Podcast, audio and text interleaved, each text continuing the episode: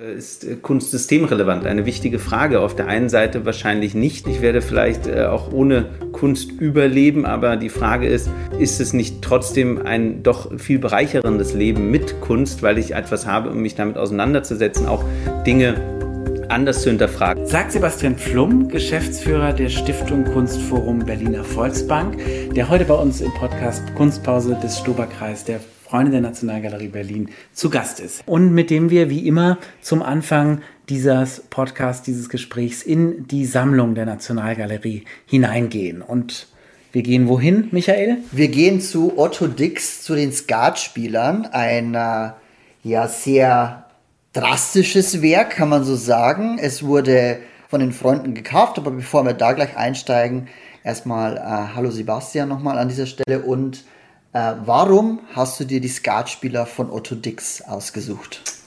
Hallo lieber Felix, hallo lieber Michael. Ähm, tatsächlich ist das ein Werk, was mich schon über Jahre oder man muss inzwischen ja schon sagen Jahrzehnte äh, begleitet und auch beschäftigt. Äh, das Original habe ich in Berlin in der Neuen Nationalgalerie gesehen und war total fasziniert, ob der Tiefe, ob der ganzen Unterschiedlichkeit der Materialien, aber ich habe auch Kunstgeschichte studiert und da taucht dieses Werk natürlich mit den drei anderen Werken sehr oft auch. Somit war das äh, immer wieder Thema im kunstgeschichtlichen Studium und dann einfach auch natürlich das Sujet, das Ganze, was abgebildet ist, hat ja auch eine wahnsinnige Tagesaktualität und daher habe ich mir dieses Werk ausgesucht. Vielleicht kannst du es, wir sind ja ein Hörformat, den Hörerinnen mal beschreiben, was dort äh, für eine Szenerie zu sehen ist, wer da eigentlich Skat miteinander spielt. Gerne. Also wir sehen sozusagen von links nach rechts drei Kriegsversehrte, Kriegskrüppel. Das sind äh, Menschen, die im Ersten Weltkrieg waren, zum Teil hoch dekoriert, ähm, aber haben zum Großteil keine Gliedmaßen mehr. Es fehlen die Beine, es fehlen zum Teil die äh, Extremitäten, es in den Gesichtern sind äh, Instrumente zum Hören oder zum Beißen dergleichen und sie sitzen in einem äh, Café oder in einem dunklen Raum. Es sieht aber aus wie ein Café, weil hinter denen sind drei Zeitungen an diesen klassischen Zeitungsständerhängern ähm, mit äh, einer, einer Glühbirne und sie haben einen Tisch. An diesem Tisch äh, spielen sie klassisch Skat und äh, das ist das, sie sind da unter sich, es ist auch niemand anderes sonst noch zu sehen, sondern es sind einfach diese Gruppe von drei, die wahrscheinlich sehr viel im Krieg erlebt haben, darunter, wie man auch körperlich sehen kann, massiv gelitten haben und jetzt zusammenkommen, aber eigentlich wahrscheinlich keinen Kontakt mehr zu irgendwelchen anderen haben und auch eben in dieser etwas düsteren Szenerie sitzen, abgeschnitten von dem Rest. Und irgendwie sagen sie, so finde ich, wenn man sich es anschaut, es muss weitergehen. Also sie machen ja weiter. Sie sind Krüppel, wie du gesagt hast.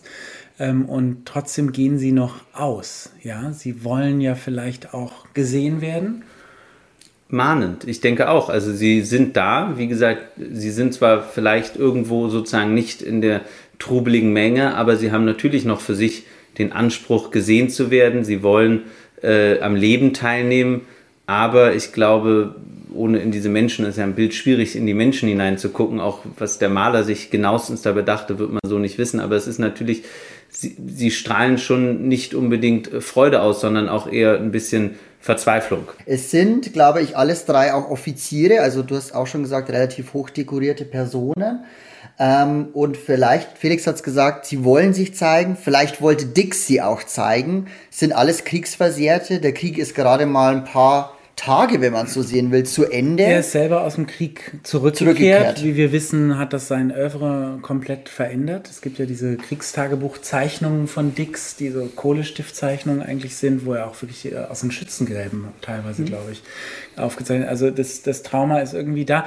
Nicht trotz allem gibt es ja auch eine ironische Note. Also ähm, die leicht ins Groteske verzogenen Gesichter. Man könnte mhm. sogar, wenn man an die zeitgenössische Kunst denkt, irgendwie an George Condo oder so denken, ja, mhm. bei der Figur ganz links. Man kann an, ähm, man kann auch an Picasso denken, ähm, wie da kubistisch äh, in den Gesichtern was abgeht. Ähm, und ein ironisches Detail, muss ich gestehen, habe ich mir auch anrecherchiert, aber ich will es trotzdem preisgeben, ist diese Kiefernprothese der Figur ganz rechts. Ähm, denn da ist, wenn man genau hinschaut, Briefmarken groß, Dix selbst verewigt. Das hat er übrigens öfter mal gemacht. Auf der ja Schiene, dieses, ne? Genau, es gibt ja diese große, äh, große Schlacht auch, die in, ähm, in Dresden in den staatlichen Kunstsammlungen von Dix ist. Da gibt es auch so ein Dix-Selbstbildnis. Und hier auf dieser Schiene ist ein kleines Dix-Porträt zu sehen. Und es steht darunter sogar eine Inschrift Unterkiefer, Prothesenmarke Dix, nur echt mit dem Bild des Erfinders. Also trotz allem, trotz Bisschen dem Trauma, äh, es, es, es ist durchaus vielleicht Humor als Gegengift äh, irgendwie. Ja, das Lebensbejahendes. In, in diesem Bild immer noch drin. Teil der Verarbeitung wahrscheinlich, um dann wieder sozusagen seine eigene Energie rauszunehmen. Ja, also das denke ich auch. Und er war ja in der Zeit sozusagen äh, in Dresden und hat äh, an der Akademie gemalt, soweit mir das äh, sozusagen in Erinnerung ist. Ganz genau. Du hast gesagt, du findest, dass dem Bild eine gewisse Aktualität innewohnt. Ähm, wir haben jetzt interessanterweise äh, in Folge drei äh, ähm, sozusagen äh, Choices of Heart unserer Gäste gehabt, die immer wieder die 20er Jahre genau, ähm, ja. äh, ähm, ähm irgendwie hervorgraben. äh, abgesehen davon, dass 20ern. die wir sind in den 20ern, abgesehen davon, dass die Sammlung äh, der Nationalgalerie natürlich wirklich exzellente Werke in dieser Zeit auch hat. Worin würdest du sagen, besteht die Aktualität dieses Bildes, weil du es vorhin gesagt genau. hast? Genau, einerseits sind wir in den 20er Jahren, aber es ist ja eben genau die, die Frage, die auch immer wieder aufkommt, sind wir in den, in den vielleicht auch in den Roaring Twenties äh, vor Corona hatte man sozusagen mit den Kriegen, mit den Flüchtlingen und all den Themen ja gesagt, dem, dem einfach der, wirtschaftliche äh, sozusagen Verfall in einigen Ländern. Und äh, da dachte man ja, es, es könnten vielleicht auch sozusagen genau in denselben Momenten die wiederholenden Themen sein, dass man äh, feiert oder eben äh, sich das, das Leben zurückholt bevor etwas Schlimmes passiert. So, also jetzt ähm, haben wir dann inzwischen Zeit äh, Corona bekommen. Es ist mit dem Feiern so eine Sache geworden. Mhm. Ähm, das gibt es vielleicht nicht mehr. Aber trotzdem hat das Bild ja natürlich eine Aktualität. Es hat sich an den Kriegen nicht viel verändert, die seit den letzten drei, vier Jahren oder länger herrschen. Es hat sich an der Armut nichts geändert. Im Gegenteil, es wird wahrscheinlich mehr Armut denn je geben der Klimawandel ist auch ein wichtiges Thema geworden, was wir ja dann auch in der Zeit mit der Industrialisierung und dergleichen Themen hatten. Also da sind ja dann auch wieder ähm, ganz starke Parallelen und daher hat das Werk einfach eine Aktualität. Ich hoffe nur nicht, dass es sozusagen äh, in solcher Aktualität ist, dass wir uns äh, vor einem nächsten Krieg befinden oder dass wir äh, direktermaßen in die Weltwirtschaftskrise hineinsteuern, weil das sind ja die Vorzeichen dieser Bilder. Der eine Krieg war zu Ende, man war sozusagen äh, als Deutschland das Verliererland und danach äh, kam sozusagen der große Aufstieg eines Adolf Hitlers und das äh, hoffen wir mal nicht, dass sich sowas wiederholt. In der Tat. Ähm, ich meine, was, was sicherlich die Grundaktualität dieser Arbeit ist, ist, dass es, ähm, dass es um Traumabewältigung geht, um einen offensiven Umgang mit dem, was einen verletzt hat, was einem wehgetan hat, was einen beschädigt hat schaut uns an, wir machen weiter. Das steckt für mich ganz stark in diesem Bild und ähm, das ist sicherlich ein Thema, was ja ähm, Kunst vielleicht sowieso tut, äh, indem sie einen, den Blick auf etwas lenkt, was unangenehm ist. Oder das stimmt. Kunst kann sich mit allem auseinandersetzen und äh, Kunst kann Mut machen und ich glaube auch, es ist so eine Mischung bei dem Bild. Zum einerseits natürlich das Erschreckende, wenn man das erste Mal drauf guckt, ist einfach die Fratzen, die Kriegskrüppel, die zu sehen sind, das ist erstmal was Abstoßendes. Äh, dann zieht es aber rein von der Materialität her an, diese Collage mit den Unterschiedlichkeiten, mit der Tagesaktualität, dass es eben eine echte Zeitung ist, dass echte Spielkarten mhm. sind. Das, das hat ja auch wieder so was Zeithistorisches als Dokument.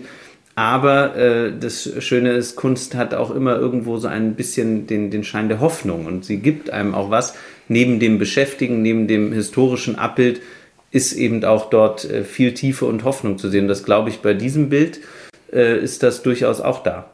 Apropos Hoffnung, vielleicht noch, wie das Bild überhaupt in die Sammlung gekommen ist. Gerne, es spannende ist, Geschichte. Genau, 1920, wie gesagt, von Dix gemalt worden, ist dann relativ schnell, obwohl es ein sehr, wie gesagt, drastisches Bild ist, in einer Privatsammlung, sollte es veräußert werden Darauf sind damals dann auch tatsächlich die Freunde der Nationalgalerie aufmerksam geworden. Man wollte, weil man eben auch einen Schwerpunkt sah in den 1920er Jahren als Sammlungspunkt, dieses Bild haben.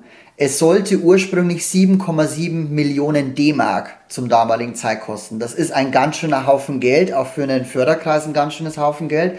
Man hat natürlich verhandelt und äh, auch dann hat man ein Skat-Turnier abgehalten als Spendenaktion, um dann final 6,5 Millionen D-Mark zusammenzubekommen und so konnte man es dann für die Sammlung erwerben. Seitdem gehört es dazu und wird regelmäßig auch gezeigt. Da gibt es herrliche Schwarz-Weiß-Fotos äh, mit einem noch deutlich jüngeren Peter Rau. Peter Rau, Ehrenvorsitzenden. Ehrenvorsitzenden und ähm, Klaus Bacher, der leider nicht mehr unter uns ja, ist. Genau. Die beide aber maßgeblich dafür gekämpft haben, das Bild zu erwerben für die ja. Sammlung. Da sieht man, wie wichtig Freundes- und Förderkreise sind. Ja. Und damit äh, sind wir ja schon fast bei dir und deinem aktuellen, deiner aktuellen Tätigkeit angekommen. Was ähm, mich aber tatsächlich zum Einstieg noch interessieren würde, ist, ähm, du hast Jura studiert und Kunstgeschichte, Kunst- und Bildgeschichte. Ja. Äh, das fand ich überhaupt einen spannenden Punkt. Was eigentlich Bildgeschichte ist, musst du uns erklären. Und mich interessiert, warum hast du dir diese Fächerkombination damals ausgewählt? Äh, ja, das ist bei mir ein, ein längerer Weg. Ich habe ganz kurz auch mal BWL studiert, musste dann aber feststellen, dass das äh, doch nicht so mein Thema ist. Jura fand ich höchst interessant und dachte auch damit sozusagen, mit Jura und BWL sind ja die Studienfächer, mit denen man sehr viel machen kann. Kunstgeschichte war auch immer ein Thema, aber das wurde von zu Hause aus sozusagen als erstes Studienfach sofort äh, eliminiert und ging nicht. Also äh, hatte ich es mit Jura versucht. Was ordentliches. Ähm, genau, man muss was Richtiges studieren. Ähm, aber da muss ich sagen, hat es bei mir am Strafrecht gehapert. Und somit habe ich das in Tübingen äh, studiert äh, bis zum ersten Staatsexamen. Und dann habe ich irgendwann aber gedacht, also irgendwie die Kunstgeschichte ist tatsächlich doch für mich das Wichtigere. Und habe das dann einfach gemacht. Habe gedacht, das kriegt eigentlich eh niemand mit, wenn man das im Studium macht. Habe Kunstgeschichte studiert und da hatte ich meine Freude und dann habe ich das gemacht. Und Kunst- und Bildgeschichte, so hieß es in Tübingen. Okay. Ähm, und äh, das, das lag daran, weil man auch eben die, die Bildgeschichte als Fokus dort auch gesehen hat. Du bist in Berlin äh, sozusagen erstmal, ähm, ich würde sagen, hast das Bad in der Menge genommen, so könnte man es vielleicht beschreiben, indem du persönlicher Referenz des damaligen Kultursekretärs ähm, André Schmitz warst. Da hast du natürlich eine Art Karussellrad äh, durch die verschiedenen Berliner Kulturinstitutionen mitgenommen, ähm, hast dann auch danach an verschiedenen Institutionen äh, gearbeitet, sowohl an der ähm, Stiftung der Oper als auch an der Stiftung Brandenburger Tor. Wie kam es dann dazu, dass du bei der Volksbank, denn das ist ja doch das Dach, zu dem du gehörst, angefangen hast. Also doch ein bisschen BWL. Genau. vielleicht, vielleicht, war es das, aber man könnte auch sagen, äh, der Schritt von der Stiftung Brandenburger Tor äh, war ja gar nicht so weit. Das ist die Kulturstiftung der Berliner Sparkasse gewesen.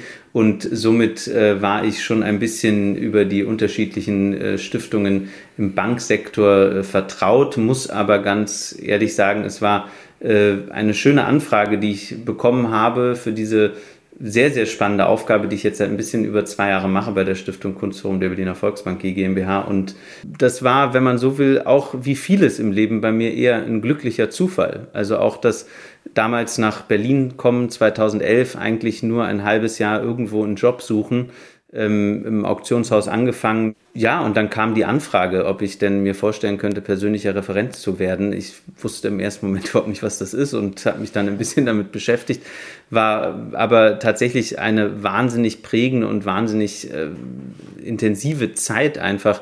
Äh, und das muss man auch dazu sagen, es war für mich äh, wahrscheinlich der glücklichste Umstand, so in so kurzer Zeit, weil ich habe schon mal in Berlin gelebt, aber kam dann 2011 eben wieder, den Berufseinstieg so zu wählen an solch einer exponierten Stelle und einen wunderbaren Chef zu haben, der auch jemanden fördert und auch mitnimmt, der sozusagen auch sagt, ich stelle dich den Leuten vor, du bist sozusagen nicht nur persönlicher Referent und hinten in der Ecke zu stehen und äh, wenn du was, wenn ich was brauche, schnell äh, Stift und äh, Zettel zu zücken, sondern tatsächlich auch den Leuten vorgestellt und somit fiel es mir danach dann deutlich leid, leichter, als sozusagen eher nicht mehr äh, Staatssekretär war, einen, einen Job zu finden. Und da war es dann eben die Stiftung Oper in Berlin, wo ich anfing, für den damaligen oder immer noch äh, Generaldirektor zu arbeiten. Dann äh, wieder zurück mehr in die Kunst, weil das war schon das, wo ich auch wieder hin wollte. Dann zur Stiftung Brandenburger Tor und eben von dort aus dann jetzt zur Stiftung Kunstforum der Berliner Volksbank. Und das ist, ähm, muss ich sagen, wirklich die spannendste Aufgabe, weil ich dort als Geschäftsführer wirklich eine Institution, die ein super Renommee hat, die ähm, in den 90ern und Anfang 2000er Jahre wirklich eine hervorragende Ausstellung mit der neuen Nationalgalerie, mit der Berlinischen Galerie, mit unterschiedlichsten Museen gemacht haben, die sich dann aber durch den Abriss des Gebäudes einfach in den 2017er Jahren keinen Ort mehr hatte und somit auch nicht mehr existieren konnte und sich dann selber auch neu erfinden musste. Meine Vorgängerin hat den Anstoß dazu gemacht 2018, 19 und äh, zusammen mit meiner Kollegin Frau Heidemann gestalten wir das jetzt äh, ganz neu und haben auch die eigene Sammlung im Fokus. Und das ist, glaube ich, auch ein wahnsinnig spannendes Thema, dass die Berliner Volksbank eine doch ziemlich ordentliche, würde man sagen, ordentliche Sammlung seit den 1980er Jahren aufgebaut hat. Was ist dein klassischer Arbeitsalltag für alle, die sich jetzt nicht vorstellen können, was du als Geschäftsführer machst? sozusagen wahrscheinlich das, was viele Geschäftsführer auch machen, nur mit dem wunderbaren Teil, dass es, äh, dass man immer mit Kunst zu tun hat an den unterschiedlichsten Stellen und tatsächlich, wir haben eben auch einen Schwerpunkt im Museumspädagogischen, wir haben seit 2007 äh, die Werkstatt für Kreative und machen dazu Kinder- und Jugendliche Vermittlungsprogramme in den eigenen, erstmal in anderen Ausstellungen, aber jetzt ja eben in den eigenen Ausstellungen. Und der Arbeitsalltag ist wirklich vom äh, klassischen Administrativen, womit ich jetzt niemanden langweilen möchte, aber das kennt eben jeder, sozusagen die Entscheidungen, die man treffen muss als Geschäftsführer, aber eben auch hinzu bei den Gestaltungen von Ausstellungen mit dabei zu sein. Und dann eben, was sehr spannend ist, eine, eine wirklich in sich zusammenhängende Kunstsammlung, die den Schwerpunkt der 1980er bis 2000er Jahre in Berlin und Brandenburg, sowohl eben Ostberlins als dann auch Westberlins in sich hat und dort gezielt die Sammlung in den Vordergrund zu bringen, in den Ausstellungen, aber auch im Live-Verkehr und dann dazu noch ab und zu auch zu gucken, wenn es einzelne Werke gibt, die da reinpassen, die auch anzukaufen. Und das sind dann schon immer die, die schönen Momente, wenn man das machen kann. Das heißt, ähm, wenn man dir zuhört, dann gibt es eigentlich so die Säule, die Stiftung kann als Unterstützerin dabei sein, sie kann als Schaufenster der eigenen Sammlung dabei sein und das Bildungsprogramm. Und das Bildungsprogramm. Das sind eigentlich genau. die drei Säulen. Genau. Ja? Also das kann man sagen. Und genau. wenn du hast eingangs gesagt, ähm, sie kann sich gerade sozusagen neu erfinden. Was ist deine ähm, Vision? Was sind die wichtigsten Punkte für dich, die so eine Stiftung, die Mittel hat, zur Verfügung hat, die eine Sammlung im Hintergrund hat, heutzutage äh, leisten sollte, gerade auch in Ergänzung zu öffentlichen, staatlichen Institutionen. Was, was kannst du vielleicht in dieser Einrichtung besser oder anders machen, als es staatliche Institutionen können. Ob ich wirklich was besser oder anders machen kann, ist, ist die Frage, aber ich äh, habe sozusagen die Möglichkeit, es am Ende zu machen. Und äh, mhm. das ist erstmal schon, schon sehr großes Vertrauen der Bank, des Vorstands der Bank, zu sagen, wir lassen da auch eine gewisse Freiheit. Andererseits ist es eben auch für uns oder für mich persönlich in dem Fall sehr, sehr gut, dass eben diese, diese doch umfangreiche Sammlung vorhanden ist, mit der man arbeiten kann und die wiederum, das ist auch ein ganz spannender Teil, eigentlich äh, noch viel zu wenig in der öffentlichen Wahrnehmung ist. Jetzt nicht nur unbedingt die eigene Sammlung, also auch daran muss ich als Geschäftsführer arbeiten, dass man uns als Ort, als Sammlung mehr in, den, in der öffentlichen Wahrnehmung hat. Das ist sicher wichtig, aber auch ganz generell, ich bin nicht nur jetzt durch die Arbeit dort, sondern auch schon ein paar Jahre davor, äh, ist mir aufgefallen, dass viele Künstler der aus der ehemaligen DDR sozusagen gar nicht die öffentliche Wahrnehmung haben, wie sie sie zum Teil verdient haben und äh, mit den anderen großen Namen auch durchaus mithalten können von ihrer künstlerischen Schaffensweise und Qualität. Und da muss ich sagen, verfügt unsere Sammlung über spannende, tolle Werke, die zum Teil auch noch nicht gesehen worden sind, eben von einem größeren Publikum und das ein bisschen mehr zu machen, das wird sicher die Aufgabe in den nächsten Jahren werden. Lass uns doch gerne mal direkt in diese Sammlung reingucken. Äh, du hast jetzt die ostdeutschen Künstler genannt. Wir können auch über Westdeutsche sprechen. Können wir, können aber tatsächlich interessiert mich, mit welchen Namen wir in dieser Sammlung konfrontiert sind. Du genau. hast gesagt, ab den 80ern. Genau, also es war tatsächlich die, die, die äh, ursprüngliche Sammlung ist entstanden aus dem Vorgängerbankinstitut der Grundkreditbank, mhm. die sich in Mitte der 80er eben dazu entschlossen hatte, wie viele Großbanken damals eine, eine Kunstsammlung aufzubauen. Und man hat aber da sich mit zwei Galeristen zusammengetan und auch überlegt, in welche Richtung sollte man sammeln. Und wie gesagt, abstrakte Kunst, amerikanische Kunst, das war irgendwie alles auch schon belegt. Und dann war es ein ziemlich cleverer Schachzug damals zu sagen, man kauft vornehmlich Künstler aus der DDR. Und somit haben wir eben Namen wie Altenburg. Wir haben aber eben auch Berliner, also wir haben. Altenburg, der gerade so ein bisschen wiederentdeckt wird, ja, habe ich das Gefühl. Toll, ist toll. Also wir haben in der aktuellen Ausstellung auch äh, einige Werke von ihm zu sehen, wahnsinnig spannende Arbeiten. Aber es sind eben auch Tübke, Matteuer, ähm, solche Sonntag, äh, Roland Nikolaus, also mhm. ganz spannende Künstler, auch Künstlerinnen, Ulla Walter, äh, Cornelia Schleime, mhm. um ein paar zu nennen und dann kam die Wiedervereinigung und dann hat man sich eben darauf verständigt, dass man ja eine Gesamt-Berliner Bank ist, als mhm. Westberliner Bank, wie gesagt, vorher in Ost eher einen Fokus auf der ostdeutschen Kunst gehabt, aber dann gesagt, wir sind hier und dann kamen eben so die ähm, klassischen Berliner hinzu, Fetting, Salome, ah, ja. Wichendorf, also solche, solche. Und so hat man eben ein wahnsinnig ähm, spannendes Övre von figurativer Kunst und Stadtlandschaft und das ist so der Schwerpunkt eben 1980 bis 2000 figurative Malerei in der Regel, aber auch gibt auch Ausnahmen und äh, Stadtlandschaften. Wie viele Inventarnummern trägt die Sammlung ungefähr? Ich glaube, Inventarnummern sind es äh, einige, weil es auch immer wieder Verschiebungen gab, aber es ist tatsächlich so, dass der Hauptbestand dieser Sammlung aus ca. 1500 Werken besteht und dann gibt es noch einen Nebenbestand und einen Nachlass das sind sicher auch nochmal so 1200, 1500 Werke. Und du hast vorhin den Leihverkehr erwähnt. Ähm, wie oft sind eure Arbeiten on Travel sozusagen? Regelmäßig. Und das müsste tatsächlich noch, noch wesentlich äh, publiker sein, weil das ist genau, was ich meinte mit dem, man hat da doch äh, etwas zum Wuchern am Ende. Wir haben gerade in der Willi Sitte Retrospektive in Halle äh, einige Werke. Wir haben in der Bernhard Heisig Ausstellung in Potsdam gerade einige Werke. Wir haben größere Werke in Augsburg entweder kurz zurückbekommen oder sie sind auch gerade noch da und so geht das eigentlich Jahr für Jahr. Wir hatten beim Bundespräsident äh, über längere Zeit Werke hängen jetzt. Das, also der Leihverkehr in Museen ist äh, gut, aber auch wir leihen sozusagen unsere Kunst aber auch an die, an die, an die Bank aus und äh, das ist auch ganz gut und das war auch ein wichtiger Punkt, den, den mir persönlich sehr wichtig war, nämlich die Kolleginnen und Kollegen von der Bank sozusagen, also da auch ein bisschen abzuholen und auch wieder mit ihrer eigenen Kunstsammlung näher zusammenzubringen. Und das ist die Ausstellung, die wir haben, heißt Wir, Nähe und Distanz. Die Berliner Volksbank wurde dieses Jahr 75 Jahre alt und äh, meine Kollegin Freidemann, der Vorstand und ich haben uns überlegt, was kann man machen. Und dann kam uns sofort die Idee, die Mitarbeiter tatsächlich einzuladen, ihre eigene Ausstellung mal zu kuratieren. Und am Anfang war das nicht so ganz sicher, was daraus werden würde. Auch die Sorge, dass, dass, dass da überhaupt keine Resonanz kommt, die Leute das eher lästig oder doof finden, nach ihrer Arbeitszeit abends noch irgendwie sich zu treffen und dann irgendwie eine Ausstellung zu kuratieren.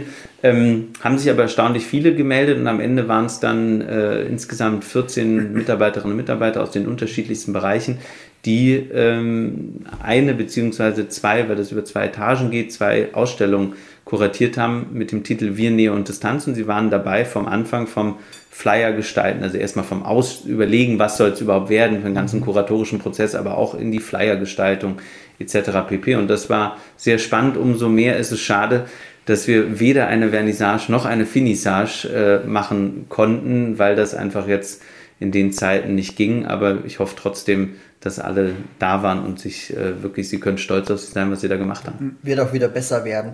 Mich würde noch interessieren, du hast vorhin auch gesagt, ihr kauft auch an. Da würde mich interessieren natürlich, wie das läuft. Kommt da die Kollegin aus dem Marktfolgebereich und sagt, äh, Herr Pflum, ich hätte einen Vorschlag und äh, der wird dann angeguckt und dann muss es vielleicht durch ein paar Gremien durch oder äh, Gibt es da sozusagen ein, ein geübtes Verfahren? Und was mich natürlich auch interessieren würde, kommt man sich vielleicht manchmal auch mit, Berlineren Institu mit Berliner Institutionen, die ja auch in dem Bereich unterwegs sind, manchmal vielleicht auch ins Gehege? Bietergefechte. Bietergefechte, Bietergefechte. ja.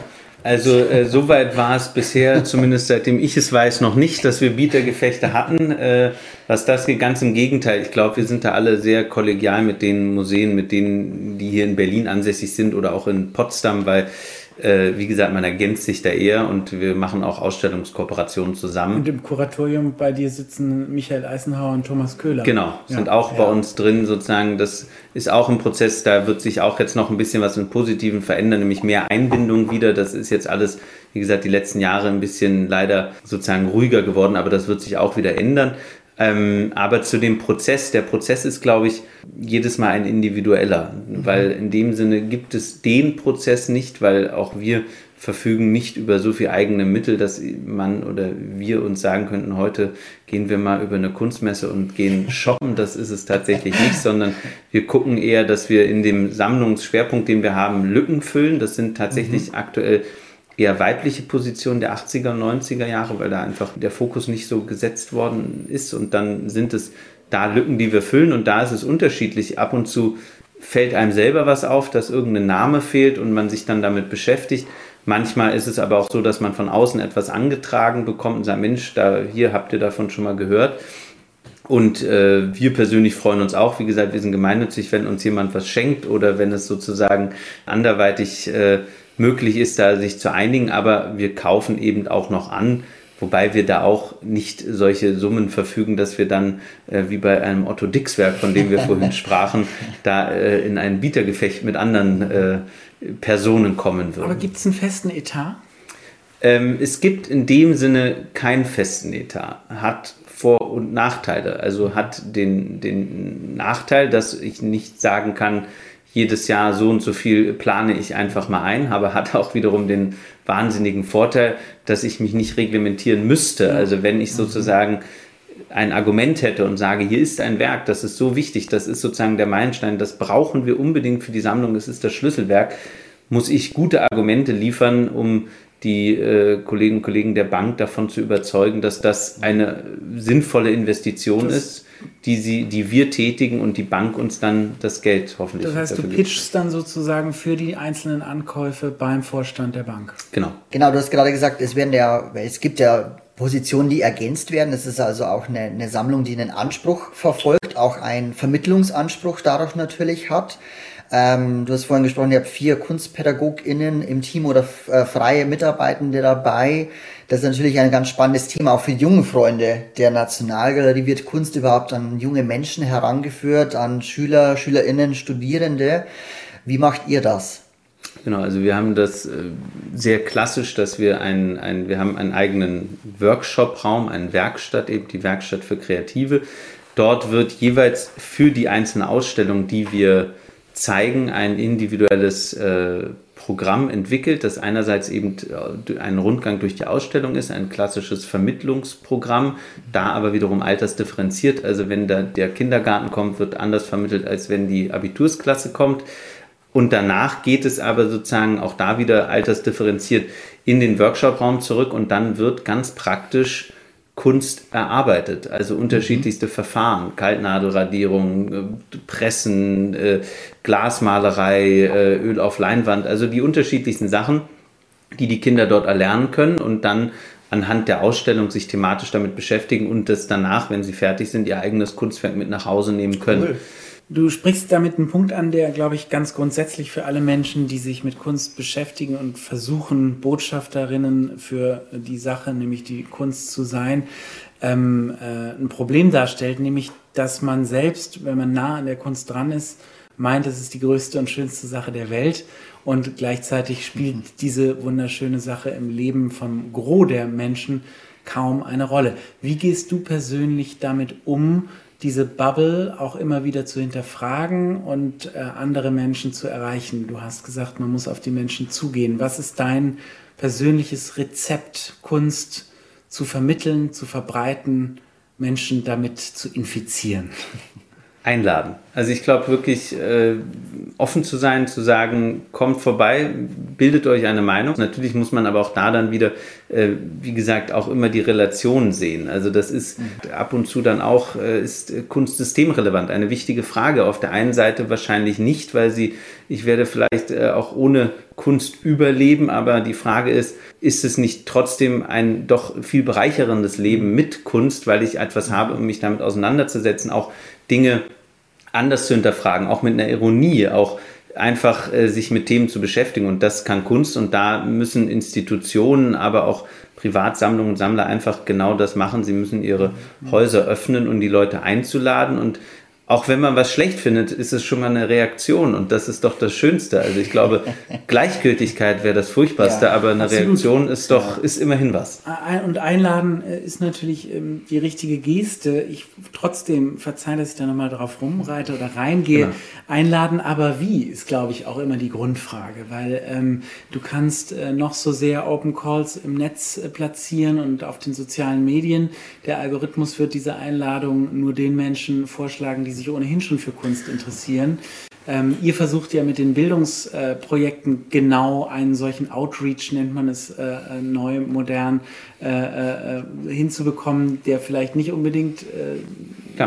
ja? Ob, ob das Schulkind unbedingt zu uns kommen würde, wenn der Lehrer ihn nicht mitnehmen würde, ist die Frage. Das ist ja. natürlich genau die Problematik, aber dann ist es genau im Umkehrschluss, dass das, was ich meinte mit dem mobilen Angebot. Also äh, das ist nicht nur so gemeint, dass man selber zur Schule hinfährt, sondern im Sinne von, wenn die Schüler und Schülerinnen das gar nicht machen, dann muss man eben gucken, wie man irgendwie vor Ort bei denen ist. Und das ist, glaube ich, ganz, ganz wichtig. Das ist eben sowas wie, dass wir die Kunst in, in den Bankfilialen hängen haben, dass wir auch rausgehen mit der Kunst, dass wir sagen, wenn die Schülerinnen und Schüler nicht zu uns kommen, dann werden wir aktiv die Schulen anschreiben und sagen, wir wollen zu euch kommen, was kann man machen, da aktiv auf die Leute zugehen. Die Zuhörerinnen dieses Podcasts, die kannst du jetzt einladen in eure neue Ausstellung Cash on the Wall, die seit kurzer Zeit bei euch zu sehen ist. Wann können wir sie sehen? Was sehen wir dort? Wie darf man bei euch ein Gast in eurer Sammlung sein, in eurer aktuellen Ausstellung? Die Ausstellung läuft äh, seit 17. Februar und ist immer dienstags bis sonntags zu sehen, von 10 bis 18 Uhr. Und das ist eine ganz spannende Ausstellung in dem Sinne, sie suggeriert schon wieder so ein bisschen das Thema Bank mit Cash on the Wall. Äh, das war äh, aber gar nicht unbedingt der Hintergrund, sondern tatsächlich die Frage, äh, was, was ist so eine Sammlung als solches? Also eine Sammlung mhm. ist ja auch eine Art Investment an einer gewissen Stelle. Dann aber auch, äh, wie der Titel es dann doch irgendwie verrät, der Umgang von Künstlerinnen und Künstlern mit Geld. Es gab in Berlin-Prenzlauer Berg eine eigene Währung von Künstlern, die gemalt mhm. worden ist, die aber relativ schnell sozusagen mehr Wert hatte als Kunstwerk, als das, was drauf stand. Äh, Andy Warhol hat sich mit Geld auseinandergesetzt. Wir haben auch die unterschiedlichsten Medien, was für uns auch mal ganz interessant ist, eine Ausstellung, die wir mit äh, der Sammlung Haupt zusammen machen, also die Kunstsammlung der Berliner Volksbank mit der Sammlung Berliner Haupt und anderen Leihgebern, die eben einen Fokus von Geld als, als Investment Piece, als sozusagen den Geldschein, die Münze, das, das Güldene ähm, und das in unterschiedlichster Art und Weise, in Videokunst, in Installationen, NFTs, äh, NFTs tatsächlich auch äh, eines dabei, äh, auch für uns ein ganz neues Thema, aber das ist dann auch wieder genau eine Sache. Wir bringen für alle etwas mit, öffnen das Thema NFTs, auch eins, mit dem ich mich äh, auch erst seit einem Jahr äh, beschäftige. Wie alle, glaube ich. Genau, so wie alle. Aber, aber für mich ist das auch immer noch ein, ein äh, großes Mysterium an vielen Stellen und ich hoffe mir dann auch einen Erkenntnisgewinn, wenn ich dann ein NFT in der Ausstellung sehe, sozusagen. Das ist ja dann das Spannende. Das heißt also auch, der noch gar nichts mit NFTs zu tun hatte, kann gerne bei euch vorbeikommen, ums erste Mal auf diese Art von Kunst zum Thema Geld dann offensichtlich äh, genau. damit konfrontiert Und so schließt sich auch in diesem Gespräch eigentlich mal wieder der Kreis, denn was sind NFTs, wenn nicht Zockerei? ähm, wir sind wieder gelandet beim Skatspiel vom Anfang dieses Gesprächs und danken dir sehr herzlich für dieses Gespräch. Danke fürs Kommen. Vielen Dank, war eine Freude hier zu sein.